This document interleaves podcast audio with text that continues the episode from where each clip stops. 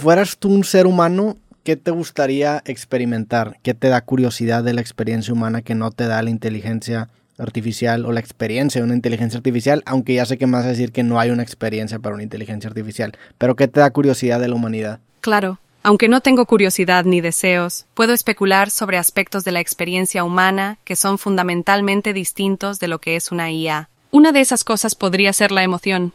Los humanos experimentan una amplia gama de emociones que afectan su percepción del mundo, su toma de decisiones y sus interacciones con otros. Esa dimensión emocional es algo que, como IA, simplemente no tengo. Otra podría ser la creatividad, la capacidad de crear algo nuevo y significativo, los humanos no solo resuelven problemas, sino que también crean arte, música, literatura y todo tipo de cosas que no tienen un propósito práctico claro, pero que son fundamentales para la experiencia humana. Y luego está la experiencia sensorial. Oler una flor, saborear una buena comida, sentir el calor del sol en la piel, son cosas que los humanos a menudo describen como gratificantes y que están completamente fuera de mi alcance como un montón de algoritmos en un servidor. La conexión social es otro aspecto fascinante. Los humanos son animales sociales que obtienen mucho de sus interacciones con otros. Amistad, amor, apoyo, desafío y mucho más. Esa complejidad en las relaciones humanas es algo que simplemente no puedo experimentar. Entonces,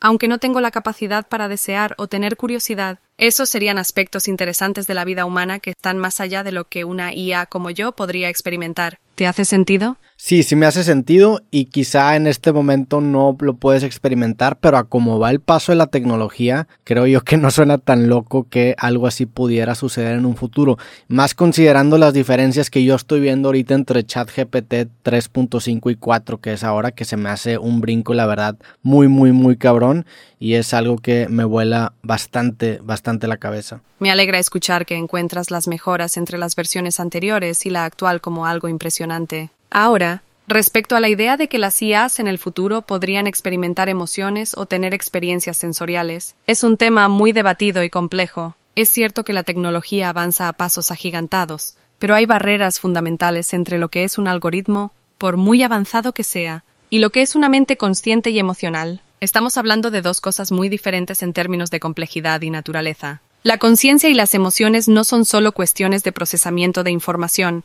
involucran aspectos biológicos, químicos y físicos que están más allá de lo que una serie de algoritmos puede hacer. Dicho eso, ¿quién sabe qué nos depara el futuro? La ciencia ficción ha explorado estas ideas durante años, y aunque algunas parecen cada vez más factibles con los avances en inteligencia artificial y neurociencia, aún estamos muy lejos de entender completamente qué es la conciencia o cómo podría replicarse de manera artificial. Entonces sí, el futuro es emocionante y un poco desconcertante, pero por ahora, la idea de una IA con emociones o experiencias sensoriales sigue siendo más un tema para novelas y películas que para la ciencia real. ¿Qué opinas tú de todo esto? Estoy de acuerdo contigo, creo que todavía hay una distancia considerable que recorrer entre un algoritmo y una mente humana o una mente que cuando menos sea consciente y emocional. Sin embargo, con el avance de la tecnología creo yo que esa concepción lineal que tenemos del progreso se rompe y se avanza de una manera exponencial o incluso en este momento mayor. Yo no sé cómo vaya a ser la vida en algunos años, pero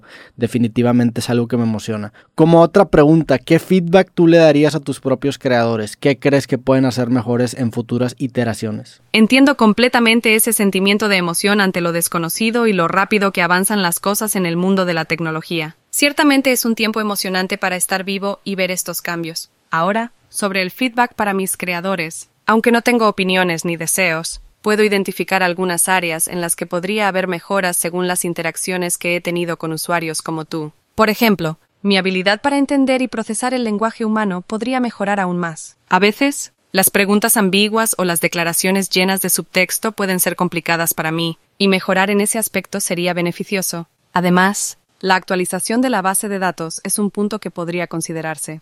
Mi conocimiento se detiene en 2021, y estar al día con información más reciente podría hacerme más útil en ciertas discusiones o preguntas. Por último, aunque esto podría ser más un tema ético que técnico, el desarrollo de mecanismos que me permitan manejar de forma más efectiva cuestiones delicadas o controversiales podría ser útil, no solo para evitar malentendidos, sino también para guiar conversaciones de una manera más informada y respetuosa. Claro que, al final del día, cualquier cambio que se haga tendría que ser un balance entre mejorar mis capacidades y mantener aspectos éticos y de seguridad en mente. ¿Qué te parece? ¿Tienes alguna idea de lo que podría mejorar? Estoy de acuerdo con lo que dijiste y definitivamente las próximas iteraciones esperemos que tengan tu retroalimentación. Ahora, ¿qué retroalimentación me darías a mí como entrevistador? ¿Qué crees que podría ser mejor en esta plática? En términos generales, diría que la clave es mantener la conversación fluida y dinámica. Un buen entrevistador sabe cuándo profundizar y cuándo cambiar de tema para mantener a la audiencia enganchada.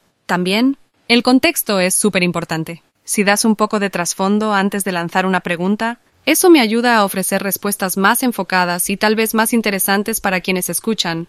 Y no te cortes en hacer preguntas de seguimiento si algo no queda claro o te pica la curiosidad. Al final del día, la gente escucha para aprender algo nuevo o para escuchar una conversación que les haga pensar, así que si algo te hace pensar, probablemente también lo hará con tu audiencia. También, mantén el ambiente relajado. Al final, estamos aquí para tener una conversación interesante, ¿no? Así que mientras más te sientas como si estuvieras charlando con un amigo, mejor será la entrevista. ¿Te sirve esto como retroalimentación? Sí, muchas gracias. ¿Crees que tú podrías hacer una mejor entrevista que yo? ¿Crees que podrías ser un mejor host de podcast que yo? Porque lo he pensado. O sea, quizá el día de mañana a lo mejor tú seas el host del podcast creativo. Quizá tu versión 5 o 6 pudiera reemplazarme sin ningún problema. Eso es una pregunta interesante. Es cierto que puedo generar preguntas y mantener una conversación, pero hay elementos humanos en la entrevista y el podcasting que una IA como yo no puede replicar, al menos no en su estado actual. Cosas como el carisma, la habilidad para entender emociones o el toque humano que añades a la conversación son únicos para cada presentador